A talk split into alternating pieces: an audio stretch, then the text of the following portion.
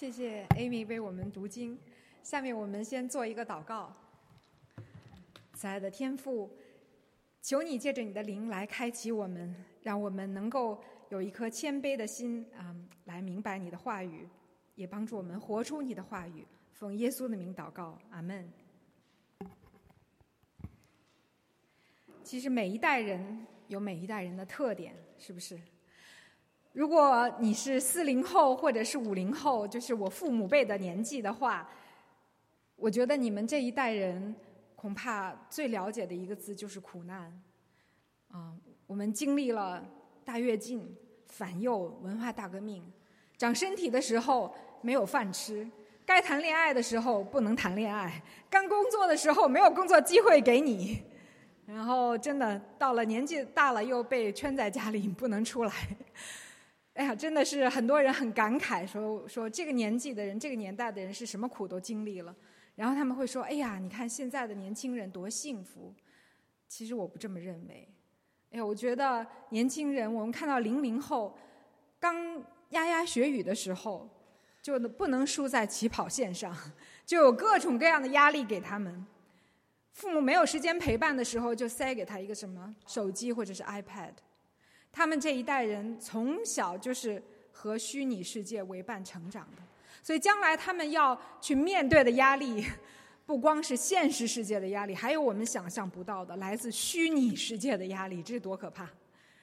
所以我想说的是，真的，一代过去，一代又来，每一代人既有自己的特点，也有自己要面临的非常独特的患难。今天。我们要讲的经文在启示录的第八章和第九章。第八章、第九章，刚才 Amy 读了开头和结尾。其实读到这两章经文，你总体的感觉就是可怕，一难接着一难，而且一个灾难比一个灾难更加的诡异恐怖。那么，我觉得要为了理解启示录更好的一个方法，我想首先先给大家。总括的来帮助大家想象一下启示录的一个结构。如果你是上帝，你希望要把整个世界的走向、来龙去脉，最重要的是它的终局，要告诉一个人，你会用什么样的方法？这就是约翰的处境。上帝就把整个世界微缩在了一个像一个舞台戏一样，像一幕话剧一样。来让约翰看到，他就是整个世界的一个微缩版，微缩在这个以启示录为舞台的这样的一个场景当中。所以启示录就好像，我不知道各位有没有看过话剧，就好像是多幕的话剧舞台，一幕一幕的去不断的改变，每改变一幕，其实它反射出来。告诉我们的就是世界的一个不同的样子，世界不同维度下的一个真实的状态。所以启示录，我们为什么有时候觉得很难读？它不一定说是按照时间的顺序，因为它的顺序很有可能是按照世界运行的一个内在逻辑作为顺序。这很可以理解哈。你想想，我们这个世界是多么的广大。你可能你能通过一种现象来描述清楚整个宇宙、整个人类社会吗？不可能。这个世界有自然界的一面，也有灵界的一面。这个世界既在朝着死亡、朝着终局走，但是它也在朝着新生走，因为有新天新地。这个世界有一群人可以去啊代表它，那就是不信主的一群人。我们可以说，我们的理论、我们的要求、我们的主张，这是我们的地球。但是，还有一群人是神的子民，我们也从不同的眼光、不同的角度，来向世人展现这个世界的样子。所以，这个世界是多维度的、多种，英文叫 reality，多种现实的层面。所以，启示录就用这样的多种的舞台，一层一层的展现给我们世界的样子。那么今天这个舞台开始了，舞台的布景搭好了，他要告诉我们什么？主题就是灾难。你看，我们上周已经讲到了七印，七印一印一印揭开，是一灾接着一灾。当他讲到最后第六灾的时候，突然一下舞台转换了。我们不是一直要等着接到第七印吗？第六印都揭开了，等第七印的时候，哎，启示录的舞台转移了。他告诉我们另外一个层面的事实，就是神的子民在这样的一种巨大的患难面前，他们呈现一种什么样的状态？只等到今天到第八章的时候。这个舞台终于转回来了，转回来是什么呢？第七印揭开了，而今天的这个舞台重新回到了灾难，又让我们再看到灾难的样子。所以我们来看第七章的第八章的第一节。第八章的第一节是羔羊要揭开第七印了，我们终于等到第七印揭开的时候了。他说什么？羔羊揭开第七印的时候，天上寂静约有二刻，二刻就是半小时。天上的半小时可是一个不短的时间，它意味着什么？它代表着地球人类社会在迎来下一轮的灾难之前，进入了一个短暂的平静期、平安期。然后第二节马上就开始了。我看见那站在神面前的七位天使，有七只号赐给他们。你看这个画面多么的有意思！当天使终于揭开第七印的时候，你想要看到第七印发生什么吗？哎，第七印里面藏着七号，七号又开始了一轮一轮的，这七号就意味着一轮一轮的灾难。我们看第一位天使吹号，就有雹子与火。掺着血丢在地上，树木这个青草的三分之一都被烧了。第二位天使吹号，有仿佛火烧着的大山投在海里，你可以想象那个场景，一边读一边想吧。整个的海水都变成了血的颜色。然后第三位天使、第四位天使吹号，天上的星都落下来了。白昼的三分之一都没有光，黑夜也暗了，那就是太阳、月亮的光都被遮蔽了。第五位天使吹号，我就看见有一个大星从天落下，有无底坑的钥匙交给了那个天上落下的大星。然后第六个天使吹号的时候，捆绑在幼发拉底河的四个邪恶的使者都被释放了。他们释放了要干什么？在某年某月某时要杀人类的三分之一。这就是七号带来的一个又一个的灾难。我们看到有什么感受吗？我们刚刚看到七印一轮的灾难，接着一轮喘息了一下，接着又来了一轮新的灾难。我告诉大家。在下面的几个章节过后，还要有一轮灾难，七晚的灾难，一晚一晚一晚一晚。神要借着这个场景告诉我们什么？答案就是：战争、瘟疫、自然灾害、死亡，在人类历史上它就是一个常态，而且它告诉我们灾难的频率。和它的程度将越来越大，越到后来，程度频率越来越大，越来越大。每一次灾难都预演着那个终极的灾难和终极的审判。有人做过一个统计，他们说，在人类十九世纪以前的三千三百年中，人类只有两百多年太平的日子。换句话说，就是人类每一年平安过后。就换来了十三年的战争。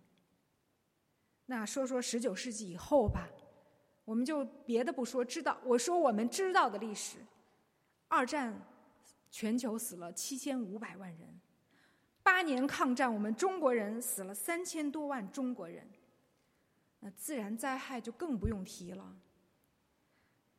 我们觉得新冠很可怕，是十四世纪在欧洲爆发的黑死病，你知道？整个中东的人口就削减了三分之一呀，那真的是人就是死了三分之一，甚至有人说欧洲的人口可能死了超过一半以上，有专家说这个黑死病有可能的死亡人数是在七千五百万人到两亿人之间。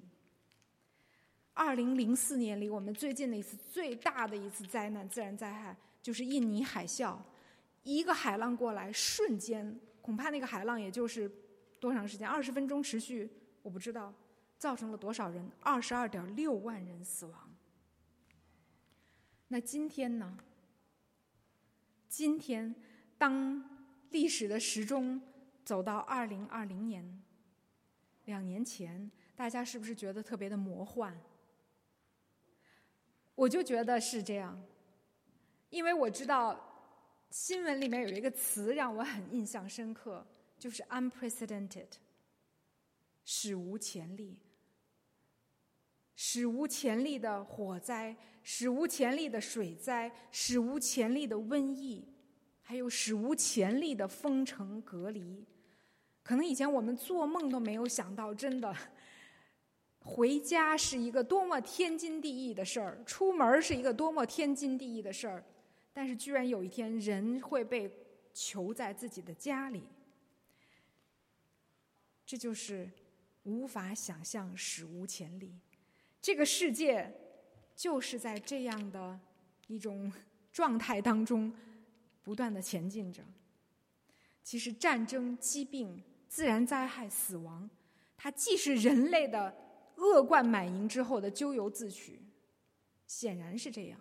我们破坏了地球，我们污染了地球，地球就有更多的自然灾害发生。人不断的互相伤害、诡诈、欺压，强国欺压弱国，强者强权者欺压老百姓，最终导致战争、大国之间的博弈。这就是人类自己咎由自取。但是。它也是神的允许，而且神在用这样的灾难一次一次的让人怎么样警醒悔改。每一次的灾难，无论是自然灾害还是人祸，上帝都一次一次的对人说：“醒醒吧！”我的好朋友，她是最热衷做启发的，她的丈夫。原来是一个非常大的国际集集团的一个总裁，他们常常出差，不停的换不停的国家，不同的国家居住。每到一个国家，他们就要做启发，向人传福音。没想到，他们二零零一年到美国的第二天，就是九幺幺的日子，正好他们所在的教会就在纽约的边上。当时他们教会的一些人，他们的亲戚。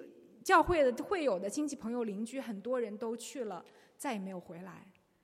所以第二周的时候，教会爆满，然后启发小组来了超多的人。牧师说没有办法，我们需要帮手。哎，没想到神就派了两位启发的天使来传扬福音。所以我想说什么？我想说的是，灾难是上帝。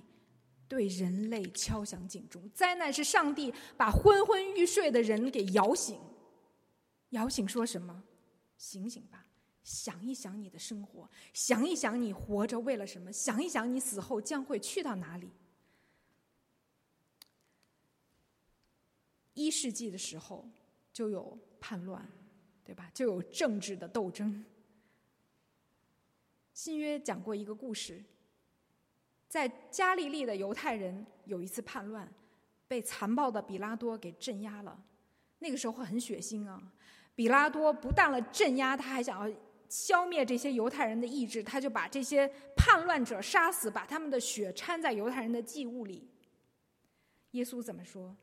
你们以为这些加利利人比众加利利人更有罪吗？不是的，你们若不悔改，都要如此灭亡。耶路撒冷有一座城，有一座建筑物叫希罗亚楼，还是挺有名的一个建筑物。但是这个楼突然倒塌了，是一个事故，就像前一段时间韩国的梨泰院的踩踏事故一样，没有人能够想象它就这么的发生了，压死了十八个人。耶稣说：“你们以为这些人比一切住在耶路撒冷的人更有罪吗？他们要遭这样的灾祸吗？不是的。你们若不悔改，都要如此灭亡。耶稣说什么意思？我们若不悔改，最终审判的时候，我们都要经历一模一样的审判。最终离开神的结局都是如此的凄惨和恐怖。传道书有一句话，我觉得用在灾难上最合适：已有的事必再有，以后的事必再行。日光之下没有新事，人类就是这样。我们看到二战、一战有多惨，我们看到犹太人纳粹集中营有多惨，也许有一天还会有这样的事。战争一直都在伴随着人类的历史，所以。从表面上看，《启示录》这些灾难八章九章描述的灾难，好像是在描述末日的灾难。实际上，它也是描述世界运行的内在的一个逻辑。什么逻辑？什么法则？它要描述的是告诉我们什么？造物主精心创造的地球已经被罪污染了。一代过去，一代再来，每一代人。我们都在最终打转，每一代人都有自己的世界末日，就是这样。所以，我们看到，其实也想到，就算我们生活在一个太平盛世，我们不会遇到外在的灾难，但是我们每一个人有自我的灾难。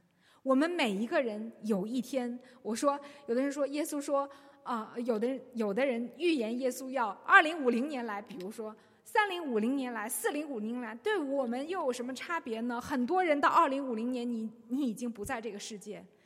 我们走向死亡的那一天，向神交账的那一天，其实与耶稣再来实行最后的审判有什么差异呢？本质上没有差异。所以留给我们的时间又有多少呢？其实启示录所展现的这个一轮一轮的灾难。我们的神，早在圣经最开始，就是圣经的第二本书《出埃及记》的时候，已经给我们预言了。所以我说，圣经更确切的说，我们的神是一位多么有智慧的神。他已经把最后的审判，我们人类的去向，基督徒神子民最终的去向。其实一遍一遍一遍的穿插在这个人类的历史，尤其是以色列的历史当中，让我们一次又一次的通过以色列人的历史，看到我们未来的走向，我们未来的样子。那就让我们来看一看启示录八章九章和出埃及记的强烈的相关性。我们还记得。当以色列人在埃及做奴隶的时候，他们做了什么事？他们先哀求，他们实在忍不住了，他们就哭泣，哀求神帮助他们脱离法老的辖制。启示录有相似的情节。当第五印被揭开的时候，祭坛底下就有被杀的这些殉道者的哭喊，他们大声说：“主啊，你还要到几时呢？”什么时候才给我们伸冤呢？你看，都是从呼喊开始，都有神子民的呐喊，求神快快来施展他的公义，把他的子民从罪恶的这个城市、罪恶的世界救出去。接下来，我们看到神为了让埃及人知道他的力量。他给法老和埃及人行了十次的灾难，一灾接着一灾。其实这十灾哈，在启示录当中都有相应的对照，没有一灾不是在启示录中又重新重演的。你看到了海水变成雪，这是在这个出埃及记就有的。瘟疫、蝗虫。天上降下雹子，还掺着火，天昏地暗，日月无光。这些灾在出埃及记有，在启示录里也有。那么，面对灾难之后，人是如何反应的呢？也真的很奇妙。面对灾难，法老更加的刚硬，更不悔改。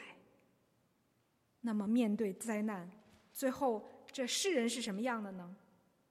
九章最后一节说。其余未曾被这灾难所杀的人，仍旧不悔改自己手所做的，还去跪拜鬼魔和那些不能看、不能听、不能走、金银铜铁木石做的偶像，不悔改他们那些凶杀、邪术、奸淫、偷盗的事。这就是世界的本相。我刚才讲到九幺幺大灾结束之后，很多的人史无前例的涌向了教会。他们要寻找答案，但是在同样也在这样的种种的灾难当中，也有很多的人变得更加的骄傲、狂暴，更加肆无忌惮的去亵渎神。尼采就是这样的人，他曾大声说：“上帝死了。”对他看到了灾难以后，他说：“你看有神吗？如果有神，他怎么可能让这样的恐怖的灾难降在他所爱的人类上呢？”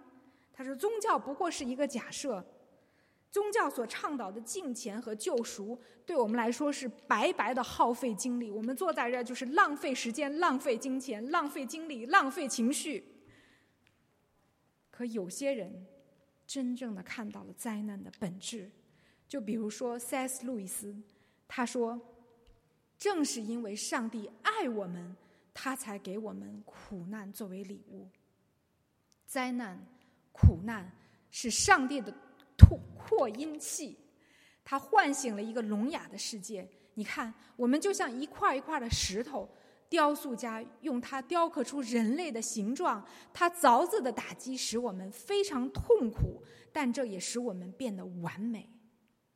真的是这样。有人，没有人说想要面对苦难，是不是？可是你仔细的想一想。你能逃避苦难吗？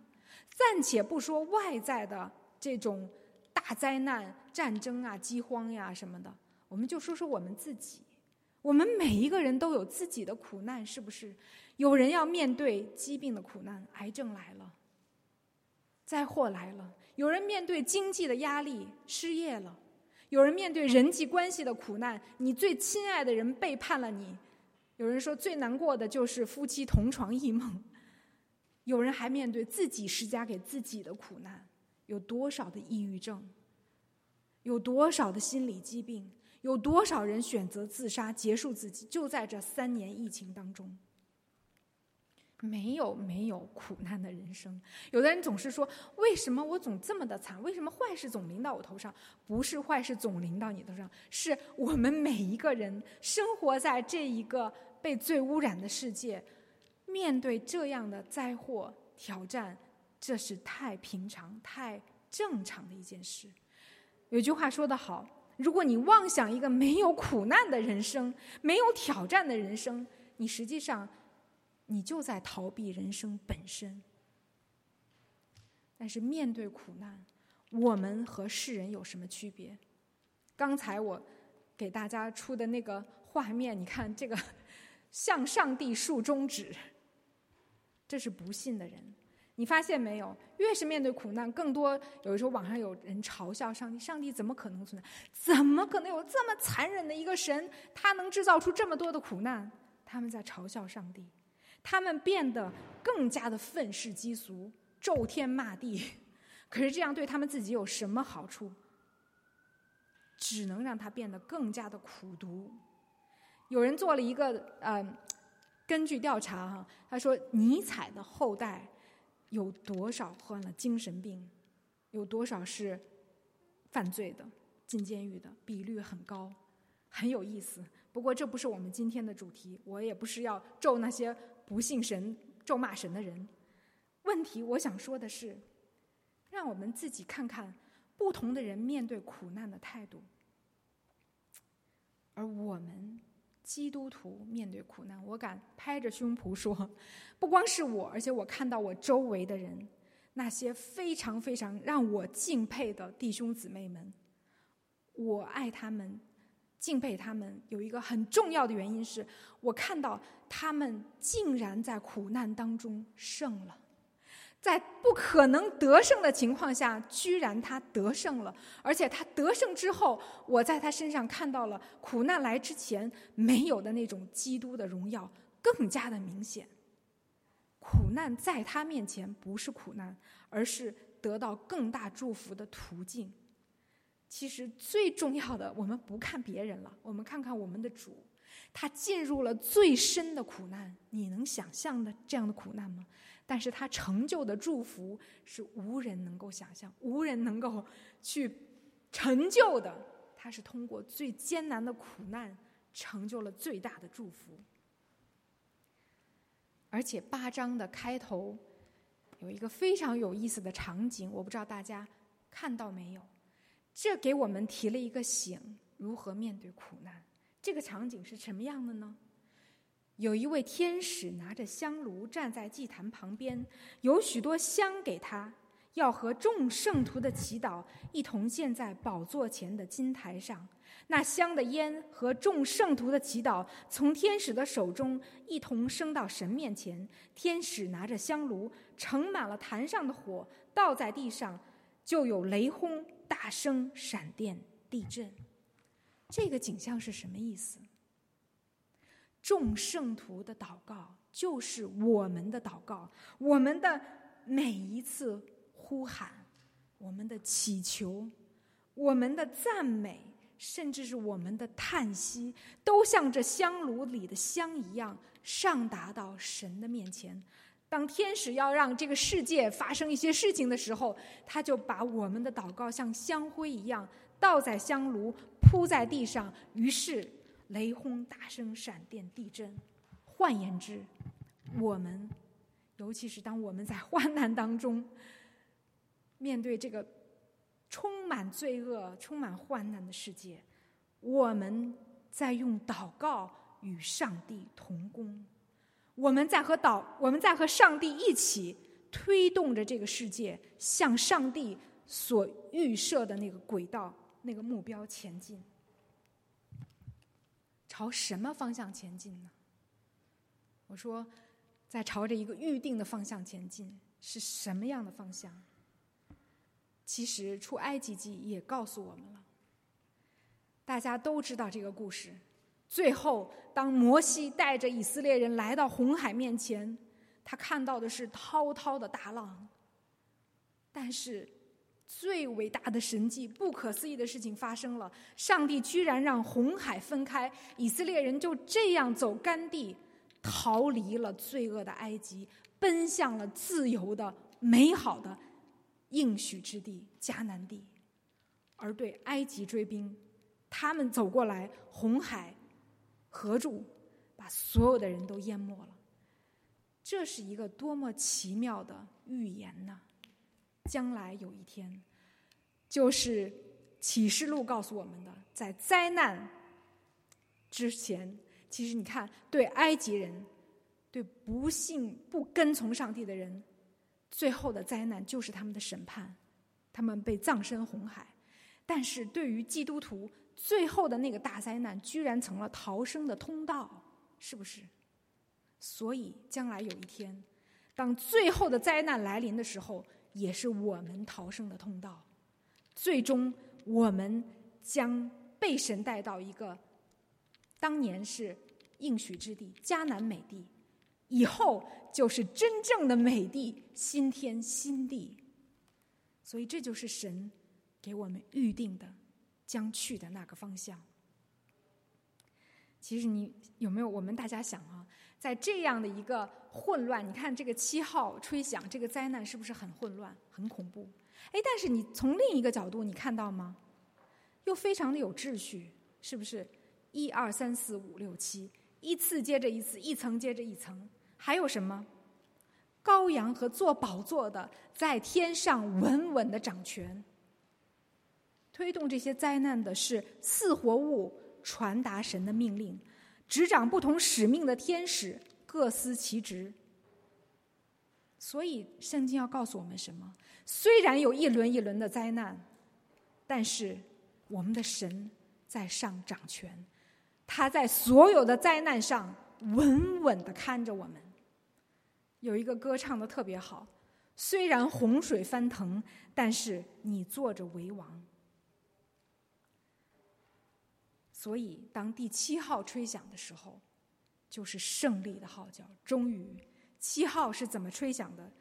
第七位天使吹号，天上就有大声音说：“世上的国成了我主和主基督的国，他要做王，直到永永远远。”昔在、今在、永在的全能者，我们感谢你，因为你执掌大权，做王了。